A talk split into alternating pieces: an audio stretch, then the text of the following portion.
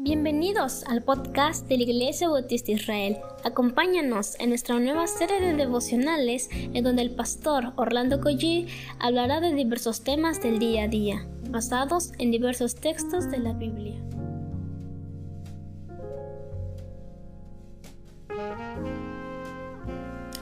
Muy buenos días queridos hermanos, ¿qué les parece si comenzamos esta mañana dando gracias al Señor? Y comenzamos.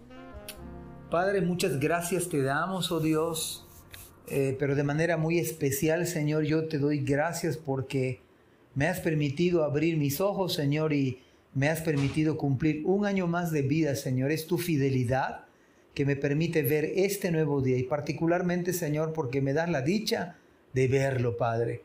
Gracias por llegar a este tiempo, Padre, y háblanos también por tu palabra, Señor, por favor. En el nombre de Jesús. Amén. Bueno, estoy muy agradecido con el Señor, ya oré por ello y estoy muy agradecido porque es mi cumpleaños el día de hoy y yo me felicito y estoy muy gozoso porque Dios me da la dicha de cumplir pues un año más de vida. Si usted desea saber mi edad, bueno, mándame un mensaje, pero no es necesario. ¿Qué les parece si entramos al capítulo 13 de Nehemías? Estamos en el capítulo 13, soy el pastor Orlando Collí de la Iglesia Bautista de Dios Fuerte y de la Iglesia Bautista de Israel. En el versículo 4 del libro de Nehemías y versículo 5 dice la palabra del Señor. Y antes de esto, el sacerdote Eliasib, siendo jefe de la cámara de la casa de nuestro Dios, había emparentado con Tobías y le había hecho una gran cámara en las cuales guardaba ante las ofrendas, ante las ofrendas, el incienso, los utensilios, el diezmo del grano, del vino y del aceite que estaba mandado a dar a los levitas, a los cantores y a los porteros y a la ofrenda de los sacerdotes. Uno de estos domingos pasados, hace dos semanas, comenzamos a estudiar acerca de la adoración al Señor y el día de reposo. Y fue muy, muy impresionante lo que estuvimos aprendiendo. Eh, aprendíamos que el hecho de la adoración, pues no tenemos nada que inventar porque está prescrito en la palabra. Todo lo que debemos hacer está en la palabra. Y no debemos hacer algo que no está en la palabra. Por más que sea muy ingenioso, muy creativa la idea, muy innovadora, pero si no está en la palabra, no debemos hacerlo. Y lo que está en la palabra, eso debemos de hacer. Y este principio que vamos a ver en esta mañana aplica para todas las áreas de nuestra vida. Los principios están vigentes. Quizás no podamos hacerlo al pie de la letra, como en el caso de, no podemos diezmar el grano, no podemos diezmar el vino, el aceite, porque no nos dedicamos al campo.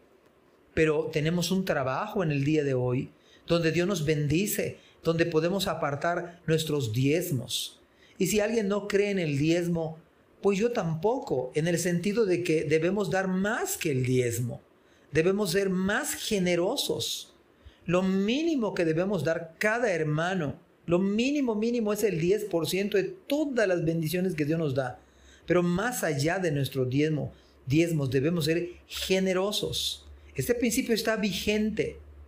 Estos pasajes nos hablan de cómo se organizaban los hermanos y usted pudiera preguntarse, ¿dónde guardaban todas las cosas los hermanos? Bueno, acá en estos pasajes nos dice que habían lugares especiales para ello. Así que ese hermano Eliasib, ese sacerdote que era jefe de la cámara, él había organizado todos estos, estos detalles. Y nos enlista además qué elementos se iban a guardar. Granos, vino, este, utensilios, incienso, aceite. Y también en los textos nos dicen para qué serían estos, estos, este, estas ofrendas según la palabra del Señor. Y estas ofrendas estaban destinadas, estaban como mandamiento expreso de la palabra para los levitas. Dice la palabra del Señor, voy a volver a leer y dice, y del aceite que estaba mandado, dice la palabra de Dios, mandado a dar a los levitas los que servían en el templo, a los cantores y a los porteros y a la ofrenda de los sacerdotes. Mire, todo lo que se, hace en la iglesia está en la palabra. No está uno tratando de inventar algo. Es más, ni siquiera debemos intentar inventar algo, aunque suene bonito, que no está en la palabra del Señor. Y yo creo que esto es bueno. El principio bíblico está allá. Debemos nosotros dar al Señor generosamente, aún allí más allá de nuestros diezmos.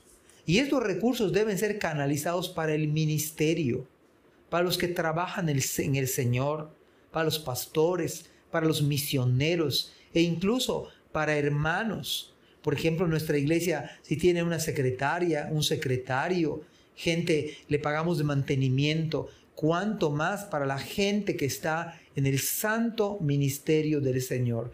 Yo creo que debemos aprender, en primer lugar, a ser generosos. Y en segundo lugar, estos versículos nos hablan de que el día de mañana nosotros como iglesia pudiéramos decirle a nuestros líderes, quizás de otros ministerios, y hermano, la iglesia le va a absorber, usted dedíquese, conságrese al ministerio. ¿No sería bueno y bíblico hacerlo? Yo creo que sí.